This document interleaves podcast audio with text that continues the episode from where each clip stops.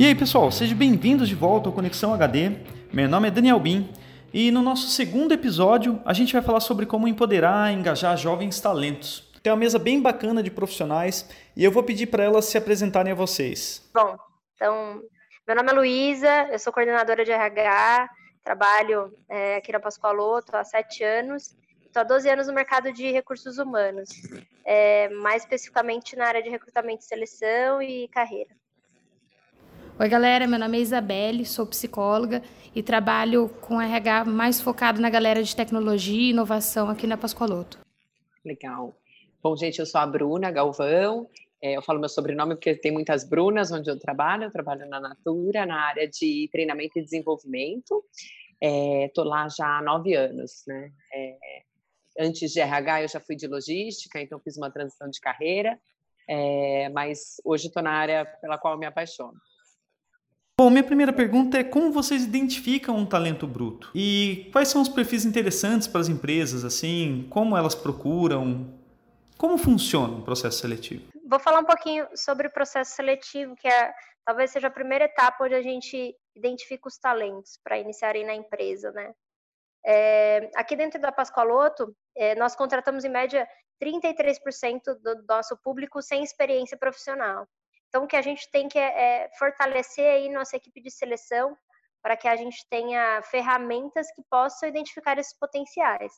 Porque, claro que entrando dentro da companhia, dentro da organização, é que ele vai ser é, é desenvolvido, né? Então, acho que o papel é, é primeiro ali, né, é identificar ferramentas que a gente possa mapear esses potenciais, seja através de games, através de dinâmicas, é, entrevistas em geral, e, e, e, alinhar e avaliar esse fit cultural, que, ao meu ver, é, é o mais importante.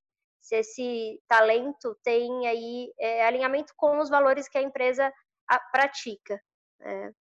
É, falando um pouquinho do que, do que a gente espera no mercado hoje, claro que isso vai variar de companhia para companhia e, e, tem que sim, novamente, estar tá muito casado com esse fit cultural, mas acho que gente, nós buscamos aí, é, profissionais que, que, sejam capazes de solucionar problemas. Eu acho que no mercado como um todo é uma característica independente da função, é, que estejam engajados a, a, a, solucionar problemas, a buscar o aprendizado contínuo. Na minha visão, acho que seria isso.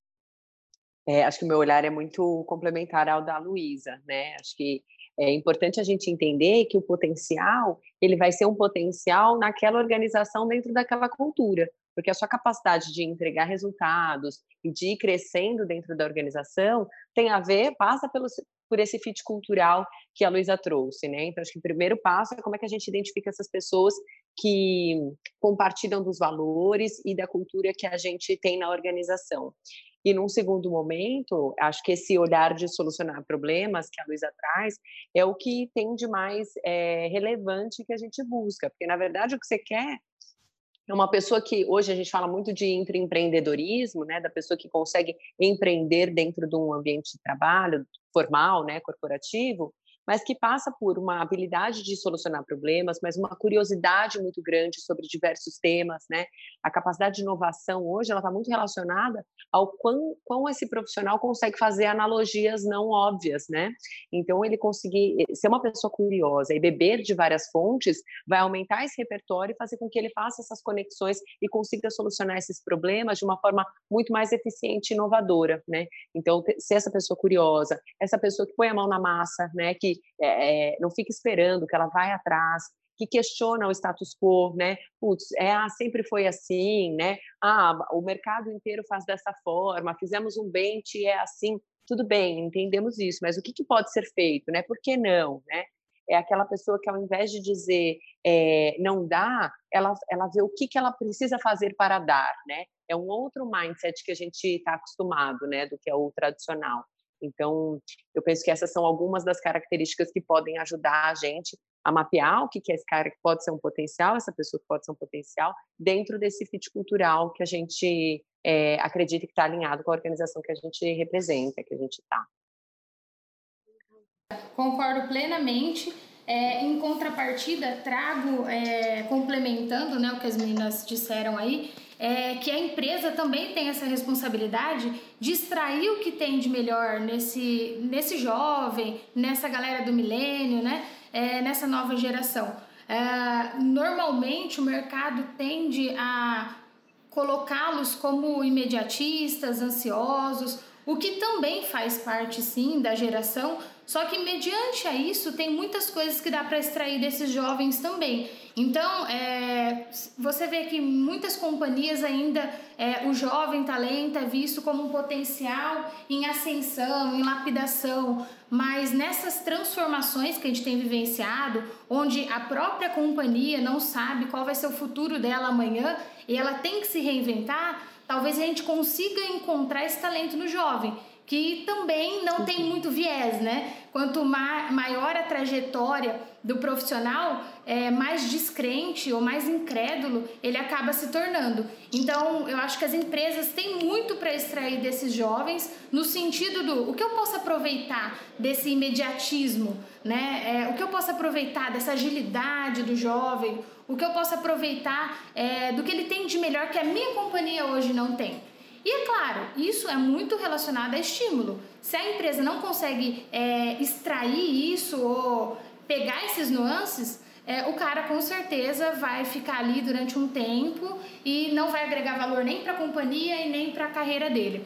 Então, eu acho que é super importante ressaltar o que essa galera tem também para mostrar no jogo, né? É, eu queria fazer uma pergunta, eu, eu como único fora da área aqui, Bom, beleza, eu vou fazer uma entrevista com vocês e eu não passei nessa entrevista. Se por algum motivo vocês viram lá falar, não é o perfil e tal. Como vocês passam um recado desse sem desanimar a pessoa, sabe? É, existem fatores, você fala assim, ó, é um feedback mais direto, às vezes um direcionamento. Como funciona isso? É, acho que a, a, profissional ou o profissional que está à frente assim de, de um processo de seleção, é, ele tem que ser muito transparente é, tem que ter muito claro o que ele está avaliando naquele momento e o que é esperado. Porque o candidato ele vai conseguir é, é, ter aí autopercepção, ter aí, promover aí esse autoconhecimento, identificar que naquele momento talvez ele não esteja aí aderente ao que a empresa espera. É, além de transparente, a profissional ela tem que promover atividades que façam, que gerem essa reflexão, que promovam esses, esses insights para que é, é, ele saia desse processo seletivo, de uma avaliação de potencial, enfim, o, o que for, é, é, com essa clareza do que ele precisa aí aprimorar. É, aqui dentro da Pascoloto, a gente atende um volume muito grande de pessoas. E por mais é, que a gente queira, né, então a gente contrata em média 400 pessoas por mês, por mais que a gente queira, é, fica inviável dar um feedback né, individual. Então, o que a gente é, pratica, é, construir ferramentas, atividades que, que propor, proporcionem aí essa autopercepção mesmo e, e, deixando claro o que a gente espera daquele candidato. Né? Então, é dessa forma que a gente trabalha. É, mas, claro, se fosse possível dar um feedback e ser ainda mais consistente, seria aí o modelo ideal. É, a gente aqui na Natura também parte desse mesmo princípio, sempre da transparência. E acho que quando você coloca para o candidato o que está sendo avaliado, o que está sendo buscado, e depois você dá a dimensão para ele de que, ó, primeiro, primeira coisa é o que a gente consegue avaliar é uma foto desse seu grande filme que é a sua vivência, a sua jornada, né? Então, já fazendo esse recorte, né, de cuidadoso de que a gente não tem não tem como fazer uma avaliação profunda da pessoa, e sim daquela foto daquele momento que a gente é, interagiu com ela. E quando você coloca o que é esperado e o que a gente conseguiu perceber de demonstração a partir de exemplos claros, é, não tem muito espaço para dúvidas, porque o profissional consegue te acompanhar olha, a gente precisava de uma pessoa bastante comunicativa, porque é uma área ali, talvez, de marketing, que você vai ter bastante interação com a agência e tudo mais. E quando a gente colocou as atividades, as dinâmicas, né, a gente quase não, não te ouviu, né, as suas pontuações foram muito, é, as suas colocações foram muito pontuais e tal. E o profissional se percebe nesse processo. E a todo momento perguntando como que ele escuta isso, né? Claro que a gente tem os profissionais que têm mais auto, autoconhecimento, né, e conseguem entender mais, e tem alguns que se distanciam um pouco disso, e para eles isso soa como uma novidade. Mas é sempre poder trazer isso a partir de um lugar de muita humildade e, e, e transparência de que foi o que foi possível avaliar e colocar isso para o profissional. É, acho que esse é um cuidado importante. A gente, na Natura, também tem essa dificuldade em relação ao volume de posições. Claro que é, não é um número tão grande quanto vocês na Pascoaloto, mas a gente fez alguns ajustes no nosso processo de estágio, é, quando a gente tinha programa de trainee, enfim, é, e mesmo de jovem aprendiz, para que a gente conseguisse nos finalistas dar um feedback individual, porque a gente entendia que para o início de carreira isso era fundamental. E, e, a gente vem, vem, tendo bastante bons resultados com isso. A gente, eu lembro do último processo que eu participei, até enquanto gestora, é, teve um, um candidato que ele já tinha sido candidato do nosso processo passado, ele recebeu um feedback, ele super se trabalhou e ele veio muito mais preparado. Na primeira parte ele não passou nem da primeira fase ali, né, que a gente a primeira classificação e na segunda ele já foi super bem, foi para a entrevista final. Ainda não foi, ainda faltavam algumas questões. Eu coloquei para ele, ele super entendeu e agora ele entrou na Avon e daqui a pouco a gente vai trabalhar juntos, né, com a, a integração de Avon e Natura, né? Mas ele me escreveu e falou: "Olha, a gente vai trabalhar junto". Eu falei: "Ai, que legal". E isso também tem uma disponibilidade, né? Acho que a gente, claro que é, a gente precisa entender que a gente tem algumas limitações ali que a gente não consegue atender um grande volume, mas na medida do possível também, putz, a gente viu que tem uma pessoa com bastante potencial ali, que só precisa de feedbacks na vida porque não teve, é, não teve o privilégio de ter esses acessos, a gente poder compartilhar o nosso contato, né? Enfim, para poder ajudar essa pessoa em alguma mentoria, em alguma coisa, que é uma pessoa que só precisa de oportunidade e entender minimamente como que funciona, como funcionam os protocolos do ambiente corporativo, né? Porque às vezes é só uma questão de se adequar aos protocolos, né? Aquele potencial bruto já existe e poder ajudar, né? É, nesse, nesse início de carreira, acho que é fundamental. Às vezes um feedback que a pessoa recebe faz um turning point ali, sabe? Legal, é. Eu também acredito é, que é uma responsabilidade nossa, né? Dar o feedback real, porque se ouve muito falar que ah, o, o RH dá aquele feedback vai ficar disponível no nosso banco de talentos, né? É, então, é. é claro que dentro de uma situação onde a gente tem muitos candidatos, imagina, a Pascoaloto tem 11 mil colaboradores, né? Então, imagine quantas pessoas passam por um processo. É um pouco complicado atingir essa massa, mas eu acho perfeito isso que a Bruna falou, de você encontrar esse nuance onde a pessoa precisa só ali de um toque, né? Ou de repente, é, um feedback, é, e você sentiu que rolou essa é, esse match, essa química ali na entrevista, a pessoa deu abertura, porque tem muita gente também que é, fala que quer receber um feedback, mas na real não é tão assim. É, eu acho que vale a sim. pena falar sim. Aberta, né? Outra coisa que eu acho bem bacana é que na área de tecnologia propriamente a gente consegue fazer um pouco mais, né? Então, toda vez que tem um processo seletivo, além do feedback comportamental, aquelas nuances que a gente pega ali na entrevista, a galera de tecnologia tem uma tendência a dar um feedback do que o, o profissional pode buscar mais. Então, ah, você estudou, sei lá, PHP, é, eu acho que você pode focar um pouquinho mais em Laravel, estuda isso aqui porque você está indo legal, ou precisa focar um pouquinho mais em lógica, etc. Né? Então, a galera consegue trazer algo concreto do que aquele profissional pode estudar. E automaticamente também estimulando, né? É, porque tem mais gente não estimulando a sociedade do que pessoas estimulando. Então, se a gente conseguir fazer com que as pessoas busquem mais, com que as pessoas é, foquem mais no seu desenvolvimento profissional, eu acho que é um ganho que a gente tem também como sociedade. Mas vamos lá. Pensando no ambiente diverso, né, de idade, gênero, cor, é, como vocês costumam trabalhar essas diferentes estratégias de retenção desses talentos? É, qual o papel de alinhamento de propósito nessa questão? Ah, é, eu não gosto muito de falar de retenção. Se uhum. você chega no momento que você precisa reter, é porque alguma coisa já não está tão alinhada. Então, a gente não cria estratégias de retenção. É, a gente estimula, e principalmente a liderança, é, a gente considera que a liderança é, né, são guardiões dos nossos valores e eles que fomentam aí a nossa cultura de valor. É, a liderança ela é facilitadora, ela é ela tem um papel fundamental dentro da companhia, então ela que faz esse alinhamento de propósito, ela que, que, que estimula aí é, é, os, os, os, talentos, né? Parte dela trazer essa visão de negócio, trazer o que é esperado dentro da companhia é, e ouvir é, esse time, né? Então é, esse alinhamento aí de, de propósito, tanto de, de, diversos perfis, né? Falando aqui da Pascoloto, a gente tem aí, felizmente, uma diversidade de perfis, isso faz com que a gente cresça, com que a gente é, é, evolua sempre, né? Então, a, a liderança é, é, quem é o facilitador, a minha visão. Ela promove aí é, é, um, um, clima né, mais satisfatório, ela alinha o que ela espera do time, ela garante que esse time, e aí falando um pouquinho de gerações, né, que a gente vem começou a discutir lá no início, é, é, ela, ela alinha a expectativa para essa geração que, é, que, é, que quer autonomia, que, que, busca desafio, então ela tem esse papel de garantir que essas experiências é, sejam positivas. É, porque o público, e eu não, não, gosto também de falar só de geração, mas é a maioria aí, pensando dentro do nosso time, 66% do nosso público é de, né, tem a idade de 18 a 26 anos, então, querendo ou não, é a maioria, é, é, eles buscam aí é, experiências, eles buscam desafios, eles buscam aprendizado, eles não querem cargo, eles não querem salário, eles querem de fato ter experiências positivas. Então a liderança ela tem aí o papel de, de, de alinhar isso, identificar o potencial de cada um, né? O potencial é, é, que, que essas pessoas têm aí a, a construir dentro da companhia. E aí, complementando, mas também para não ser repetitiva, porque é, o meu olhar vai bastante no olhar da, da Luísa também, né, nessa mesma linha.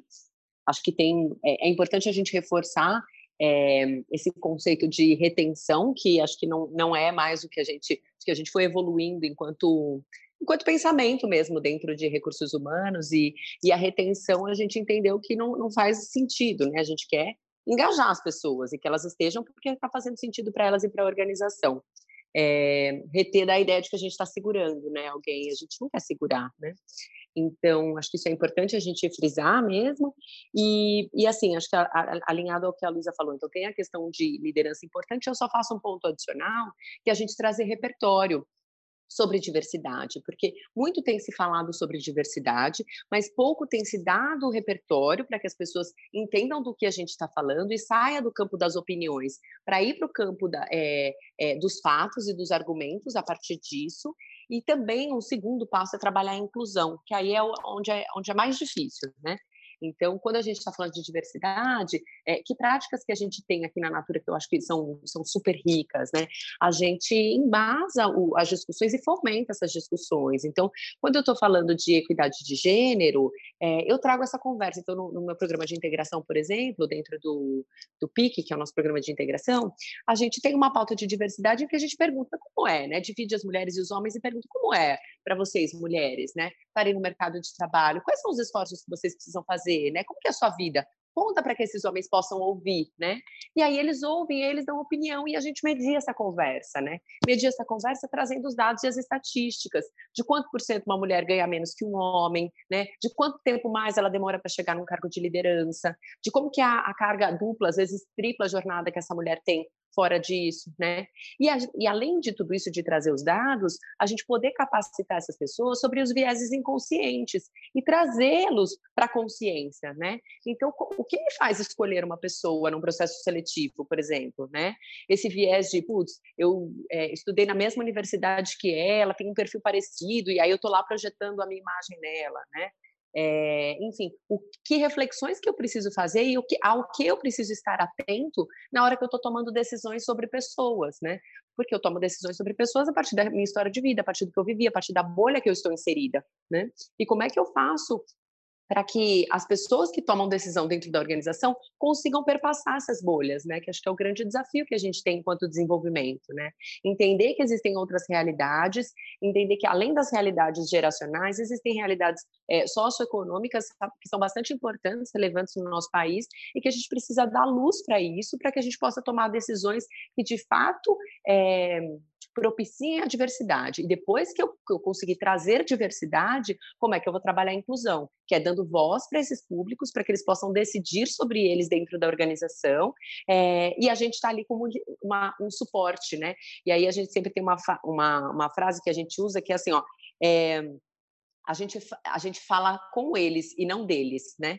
Então, toda vez que a gente vai tomar uma decisão sobre algum público, é com eles que a gente discute e não sobre eles, né? E acho que isso já coloca a gente numa perspectiva diferente de inclusão. Mas acho que essas são as minhas principais contribuições nesse tema. Você falou é, dos vieses, né? A gente, o ano passado, capacitou toda a liderança para de fato identi tentar identificar, claro que sempre teremos vieses, né? Sim. É, tentar identificar esses vieses em todos os processos, desde um, de um, uma, uma, premiação, é, de um processo seletivo, uma promoção, enfim, porque é, para que no dia a dia a gente consiga ir é, minimizando os impactos desses vieses. E interessante Sim. quando você traz que você começa lá do onboarding, né? Então, uhum. para todo o público, é uma, é, é uma, ideia, uma ideia bem interessante que até é, vou aderi-la aqui pensando aqui no nosso negócio. Acho que faz todo sentido desde a entrada você já estimulando esse pensamento crítico, né, sobre os viés inconscientes e é muito legal, porque é isso, a gente trabalha a liderança ali em cima, e sim, eles vão ser as pessoas, os representantes da cultura, mas a gente também empodera a base. E no meio do caminho eles vão se encontrar, porque se não vier de cima, vai vir uma cobrança de baixo, né? Então a gente trabalha esse top-down e esse bottom-up, e em algum momento a gente consegue dar mais velocidade, talvez, nessa transformação cultural, né?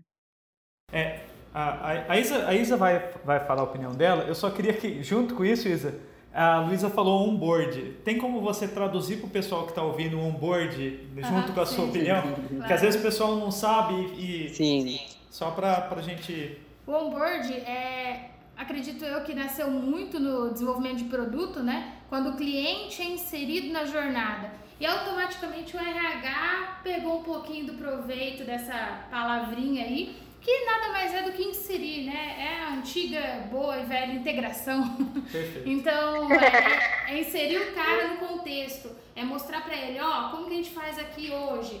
É, inclusive, puxando um gancho, hoje na Pascoal a gente tem um programa de onboard, né? Tanto focado é, para todas as áreas, quanto também focado aqui para a área de tech que vai muito de encontro com colocar na pauta para a galera nova que está chegando o quanto esse valor diversidade é importante para a gente. É, e quando a gente fala de novo de diversidade, né, concordo plenamente com tudo que as meninas disseram aí, é, e complemento que dentro de uma companhia, principalmente quando a gente está falando do mundo de inovação, né, vou falar um pouquinho mais né, da, da minha área aí, é, a gente precisa do mundo diverso. Porque o, igual, é, ele não vai ter inovação, ele não vai ter criatividade, não vai surgir coisas diferentes.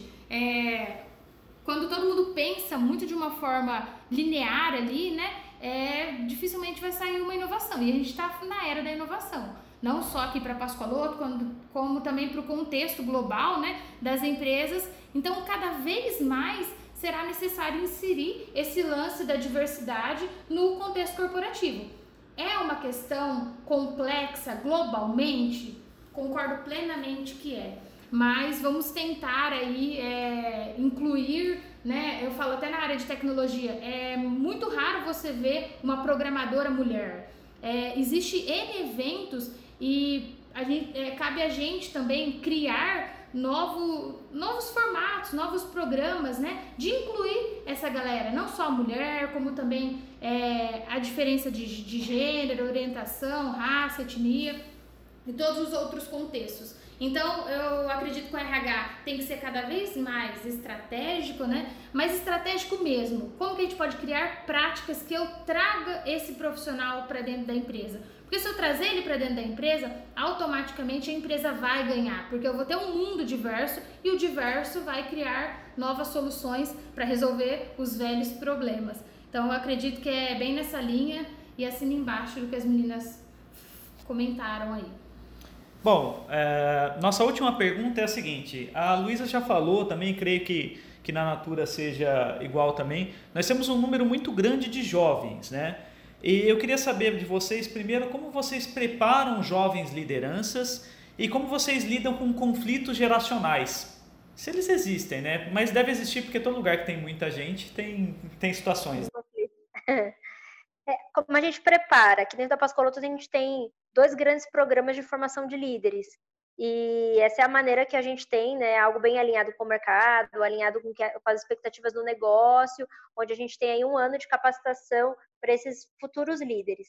Então, é, a gente tem um número normalmente mínimo de vagas, em que é, vão atendendo aí é, as nossas demandas de processo seletivo. Então, quem participa do, do, dos programas é quem é elegível a estar aí nas posições de liderança. Né? E falando de conflitos geracionais, é, é assim, eles existem, sem dúvida eles existem, mas os conflitos são positivos porque geram novas formas de pensar. É, eu encontro sempre é, operadores numa faixa etária né, dos seus 50 anos, e, e, e ele sempre, que é a minoria né, aqui, mas que eles sempre comentam quanto agrega essa troca, quanto eles gostam de estar com os jovens, sentar ao lado dos jovens, eles acabam, dos jovens, eles acabam os orientando sempre, né? Então, ah, é, é, fazendo grandes amizades, né? Por, por eles já terem um, uma, uma, certa experiência, eles têm esse papel aí de orientar e, e, de trocar, de ensinar também, porque os jovens acabam ensinando aí é, é, a geração mais, mais velha aí de, no uso da tecnologia, enfim. Então, existe uma troca muito, muito gratificante, é uma troca muito produtiva e, e é o que movimenta é, é, o nosso negócio, né? Então, os conflitos existem. O que eu acho que conflitos prejudiciais são quando é, existem mindsets muito fixos, então, é, em que essas gerações mais antigas, né, elas não, não evoluem e, e tem aí mindsets que acabam limitando. Não, é, não são só gerações mais antigas, mas é, é todos nós, né, a partir do momento que nós tem, temos é, é, mindsets muito fixos, não enxergando, a gente não consegue enxergar aí quais crenças nos limitam a evoluir, e aí os conflitos acontecem. Então, acho que é, é, é, quando a gente fala de conflitos geracionais, é mais refletir sobre quais são nossas crenças, se são crenças que nos limitam a evoluir e que aí é, é causam choques. Acho que eu posso falar um pouco também, e na Natura a gente também tem esse cuidado, e a preparação para a liderança, ela passa por três é, por três pontos importantes, né? Então, primeiro é eu trabalhar eu comigo, depois eu com o outro e terceiro eu com o mundo. Nesse lugar deu comigo é para eu trabalhar exatamente essas questões de autoconhecimento que a Luísa colocou. Putz, eu preciso entender quais são essas minhas crenças limitantes que estão deixando meu mindset fixo e não me permitem ter outras perspectivas sobre as questões. Então, o primeiro passo para a gente, para trabalhar um líder, é a gente trabalhar essas questões do autoconhecimento para que ele faça, gere as reflexões necessárias para que ele possa mudar é, o modelo mental dele. Depois que ele trabalha essa parte, aí sim ele está tá, ele tá apto para se relacionar com o outro, né? Porque primeiro eu preciso resolver as minhas questões internas, né? E aí, a partir disso, eu tenho um relacionamento com o outro e as trocas, e aí entram todas as questões de gestão, gestão de equipe e tudo mais, que é quando ele está se relacionando com o outro. E num terceiro cenário, é como é que ele se relaciona com o mundo, que é como é que esse líder da natura consegue ter impacto positivo no mundo em que ele vive, na sociedade que ele está inserido. Então, entendendo que o nosso propósito ali dentro é muito mais do que fazer o seu job, mas é impactar positivamente o planeta. Né? Então, aqui entra a sustentabilidade, entra a diversidade, entra como é que a gente é, forma um cidadão que vai influenciar as políticas públicas e tudo mais, e aí é um outro olhar. E aí, falando um pouco de conflitos geracionais, é, Acho que é isso, né? Eles existem, existem por conta desse mindset, então tem uma preparação ali do gestor para ele é, avaliar essas, essas crenças limitantes, mas tem duas ferramentas que eu gosto bastante de usar, é, que funciona bastante, principalmente com, esses, com o público de entrada, que eu capacito tanto o público de é, portas de entrada quanto a gestão deles, que é análise transacional e comunicação não violenta. análise transacional, ela vai trazer uma perspectiva de que papel, né, que estado de ego que eu estou que eu estou inserido quando eu faço alguma colocação, né? Então, eu trabalho com estados de que é o pai, adulto e a criança, né? Com as suas devidas é, é, fragmentações, mas que me coloca numa perspectiva de que quando eu trago uma contribuição, quando eu trago uma fala, eu estou trazendo ela a partir de um estado de ego. E esse estado de ego que eu trago, ele desperta um outro estado de ego. E geralmente, quando você vê esses conflitos geracionais, eles estão sempre numa dinâmica de pai crítico e criança rebelde, né? Então, é, esse quem gostar, se interessar, acho que vale a pena dar uma pesquisada, porque é uma ferramenta que pode ajudar a gente, porque uma vez que você tá, você tem esses conceitos, esse frame, ele te ajuda a dar clareza de como é que você está atuando e como é que o outro tá e que coisas que você precisa fazer para voltar essa relação para o adulto adulto e estabelecer uma, uma, uma dinâmica saudável ali, não conflituosa. Acho que esse é, é, é, o como. Agora, indo mais a fundo, acho que a comunicação não violenta também ajuda demais, né? A entender que por trás de uma atitude ali, que às vezes a gente tem uma, um julgamento sobre ela, existe uma necessidade que não está sendo atendida. E quando eu entendo qual que é essa necessidade, tanto do jovem que não está sendo atendida, quanto do gestor do jovem, que às vezes é uma geração, é, é, é uma geração X, por exemplo, é, existem necessidades dos dois lados. E junto com essas necessidades existem sentimentos e existem vários julgamentos sobre tudo isso. Então, entendendo qual que é a necessidade que está por trás de cada coisa, e a comunicação não violenta ajuda a gente a, a olhar para esse cenário, é, eu consigo atender essa necessidade e, e, me afastar desse julgamento que eu faço a partir de, da ação, né? A ação do outro é, é, como que ele deu conta de manifestar essa necessidade que não está sendo atendida. E aí, se eu tiro esse olhar do julgamento, eu começo a olhar para a necessidade e eu sou muito mais assertivo né, na relação e, no, e nos desdobramentos desses problemas que a gente vai tendo no, ao longo do caminho. Então, acho que são duas ferramentas que acho que ajudam muito nesse, nesse, nessa dinâmica entre as gerações.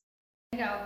Até para não prolongar muito, eu também acredito né, que existe sim os conflitos, mas partindo do pressuposto histórico, né, é, acredito até de uns 3, 4 anos é, para trás, a gente ouvia, ouvia falar muito mais sobre conflito de geração, né? Ah, mas como que eu faço para trabalhar a geração X, a Y e a milênio que está chegando aí, é, ou a Z, né? Cada um trata de um formato. Como que eu faço para tra tratar isso? Eu acho que hoje é, as pessoas começaram a aprender a lidar com essas diferenças é, de uma forma até rápida, né? Considerando três anos. É, existe sim conflitos, é óbvio, é, mas acho que são menores do que existiam há pouco tempo atrás. Então acredito que a gente está caminhando para um lado bacana e quanto mais distante está uma geração da outra, maior a tendência de conflito, né? Então, quando você pega aí um, uma geração baby com uma geração milênio, são princípios totalmente opostos, eles não estão nem próximos. Então, o conflito, com certeza, tende a ser muito maior. O que é princípio para um é o oposto para o outro. Tem até um meme, desculpa, você falou isso, eu lembrei. Tem um meme que o, a molecada nova tá usando, que é ok boomer, que é por causa dos baby boomers. Ah, que sim. é só ok boomer, que é tipo quando as pessoas não entendem as coisas deles. Aham, é, é isso, né? Eu lembro que que logo quando eu entrei no mercado, é, eu era muito atacada, sabe? Tipo, ah, geração Y, geração Y. E eu, eu tô um pouco feliz agora porque estão atacando meio que a geração milênio. então esqueceram um pouco. Eu acho que, que mais do que né, esse lance de atacar, eu acho que as pessoas estão vendo nesse momento o quanto a gente pode aprender com essa nova geração. Então começou a mudar um uhum. pouco essa ótica de ah, os caras não querem trabalhar, os caras não sabem de nada. Não, o que, que a gente pode aprender com eles? Em contrapartida, existe isso dessa nova geração também. O que eu posso aprender com a pessoa que tem experiência, né? O que esse cara pode ser como mentor? É, até na época da faculdade, tinha um, um, senhor que ele tinha, assim, cinco faculdades, 70 anos, no meio da galera que tinha no máximo 25, 30.